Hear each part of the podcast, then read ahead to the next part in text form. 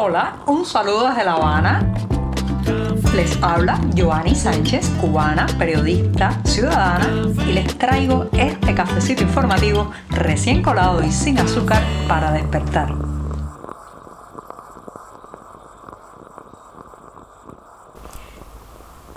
Viernes de agosto, y no cualquiera, sino el 5 de agosto de 2022, un aniversario más de una fecha histórica para la ciudadanía cubana. Pero claro, antes de decirles los detalles de los temas que hablaré hoy, donde ese será el protagonista, me voy a servir el cafecito para que se vaya refrescando.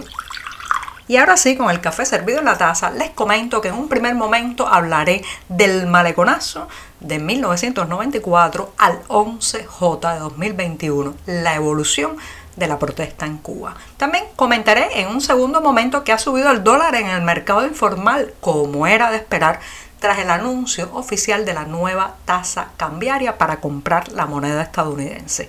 Mientras tanto, se prevé para este viernes un déficit energético del 28%, uno de los más altos que se ha anunciado, así que ya saben, preparen la linterna, la vela y el abanico. Y por último, recomendarles un documental sobre la vida y obra del cineasta cubano Fernando Pérez. Ya están presentados los titulares, servidito este último café de la semana y el programa a punto de comenzar. Si eres de los que te gusta estar bien informado, síguenos en 14ymedio.com. También estamos en Facebook, Twitter, Instagram y en tu WhatsApp con este cafecito informativo.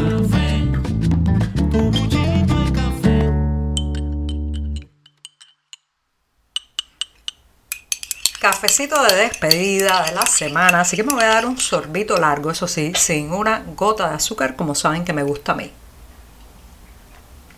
Después de este buchito paso a la cuestión que les anuncié al inicio de este podcast que está relacionada con el día que estamos viviendo. Sí, señoras y señores, 5 de agosto.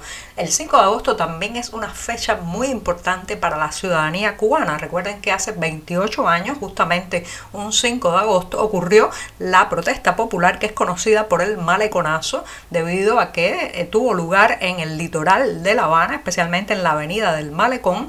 Y bueno, pues fue el primer enfrentamiento popular visible que ha ocurrido, ocurrió en Cuba en décadas y décadas de castrismo, después de mucho control, de, eh, digamos, desmembrar el tapiz cívico y la posibilidad de la gente de organizarse, protestar, orquestar algún tipo de manifestación pública. Bueno, pues aquel maleconazo marcó un hito importante. Pero claro está, han pasado los años, 28 ya, y ahora tenemos el antecedente y la experiencia de las protestas del 11 de julio que fueron mucho más voluminosas, a lo largo del país y claro, uno tiende a comparar, pero me gustaría eh, pensar que como un organismo vivo, como si fuera un ser que va mutando, incorporando, eh, digamos, eh, cambios, transformaciones a medida que interactúa con el ambiente, que vive ciertas experiencias, la protesta cívica, el músculo o el individuo, la criatura de la protesta cívica en Cuba también evolucionó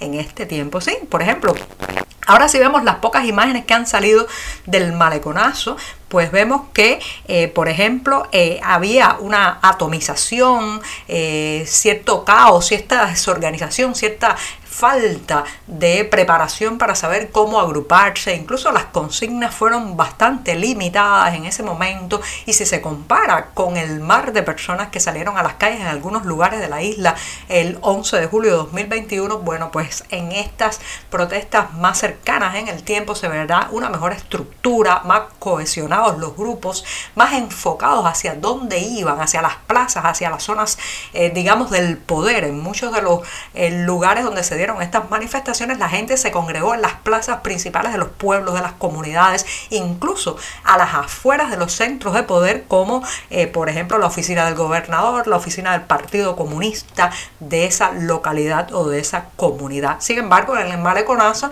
lamentablemente, el muro del malecón funcionó como una ratonera porque los manifestantes quedaron atrapados en esa frontera, en esa franja entre el mar y las tropas represivas vestidas de civil como hábilmente orquestado que fuera Fidel Castro y bueno, pues pasaron, atraparon a muchos manifestantes en, eh, digamos, esa geografía poco propicia para una manifestación. Pero también hay algunos cambios importantes. Por ejemplo, en el maleconazo, el régimen evitó a toda costa la imagen de los uniformados reprimiendo a la población de ahí, que usaron subterfugios muy taimados por cierto, de eh, echar mano de constructores, policías políticos vestidos de civil para reprimir aquella manifestación que, claro, en números y proporción no se pareció en nada a lo que conocimos después hace un año. Bueno, pues usaron a gente vestida de civil para evitar justamente esa imagen de la policía, los militares reprimiendo al pueblo cubano. En el 11J no pudieron esconderlo y hay muchísimas fotos, videos también de los excesos policiales y se ve a eh, tropas especiales con innumerables dispositivos antidisturbios que el régimen había ido comprando por años. La extensión de los hechos también marca una diferencia. Recuerden que en julio de 2021 estamos hablando de más de 40 puntos en la geografía nacional, mientras que con anterioridad había sido un fenómeno más bien local, un fenómeno de La Habana. Y eh, bueno, la actuación también, digamos, de los rostros del poder, sí, fue marcadamente diferente el 5 de agosto del 94, cuando ya se había disuelto la protesta en el malecón y era una zona segura para la pasarela política, fue entonces cuando llegó Fidel Castro enfundado en su uniforme verde olivo para escuchar los vítores de la propia gente que le había mandado al lugar eh, como contra manifestante. A Miguel Díaz Canel le tocó una escena aún más ridícula el año pasado, cuando le lanzaron una botella desde la azotea de San Antonio de los Baños, el primer lugar donde estalló la revuelta, donde comenzó el estallido popular y rápido y veloz se fue a refugiar al Palacio de Gobierno, desde donde hizo una intervención televisiva con la frase que quedará de él para la historia y por la que espero que un día responda ante los tribunales. Sí, esa misma, la orden de combate está dada. Bueno, como ven y como decía, eh, más allá de las diferencias, también había muchos puntos de contacto entre ambas protestas y el más importante es el hartazgo de la gente, la incapacidad del modelo político y económico de proveer una vida digna a nosotros los cubanos, la superación del miedo personal en aras también de un bien común y las ansias de un cambio democrático en nuestro país. Señoras y señores, los cromosomas son parecidos, aunque la criatura cívica ha ido cambiando y esperemos que la próxima que se esté gestando tenga estas experiencias, la del maneconazo y las del 11J, sea más sofisticada y poderosa y ojalá, ojalá que también sea la definitiva. Estamos contigo de lunes a viernes a media mañana cuando el café se disfruta mejor. Comparte conmigo, con tus amigos e infórmate con este cafecito informativo. El mercado informal, ese ente que cada vez que intentan eliminarlo, socavarlo o reducirlo en esta isla, pues transmuta, crece y evoluciona. Asimismo, evoluciona. Bueno, pues ya el mercado informal está respondiendo a la nueva tasa cambiaria oficial que se anunció esta semana y que entró en vigor ayer jueves 4 de agosto. Recuerden que después de mantener fija la tasa cambiaria entre el peso cubano y el dólar, el oficialismo se decidió a copiar los datos del mercado informal y anunció que se cambiaría el dólar a, o compraría el dólar en sus sucursales bancarias a una cantidad cercana que roza los 120 pesos por cada dólar. Bueno, pues ya el mercado informal le ha respondido y si usted se, se asoma hoy a en los sitios, los portales de clasificados ya verá que hay personas, sobre todo aquellos que compran el billete, eh, el billete estadounidense, la moneda del enemigo,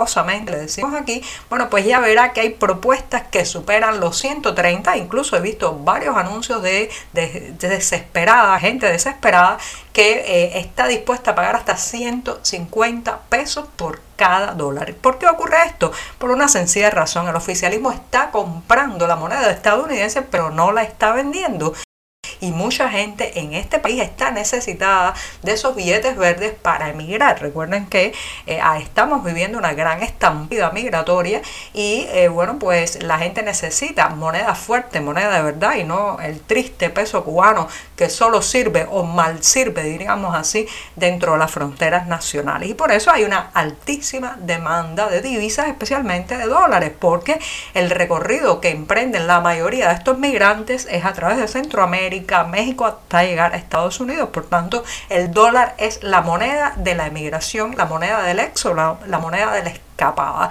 Y la demanda es alta, los precios subirán y arrastrarán en este precio del dólar en el mercado informal, pues arrastrarán muchos otros aspectos de la vida. Probablemente estemos a las puertas de una subida más brutal, por ejemplo, de el transporte particular, los llamados almendrones o taxis colectivos, eh, la, eh, también las ofertas en las cafeterías y restaurantes privados y otras esferas de la vida que a partir de este 4 de agosto y la nueva tasa cambiaria oficial entre el peso y el dólar se prevé, se prevé que suban también por las nubes.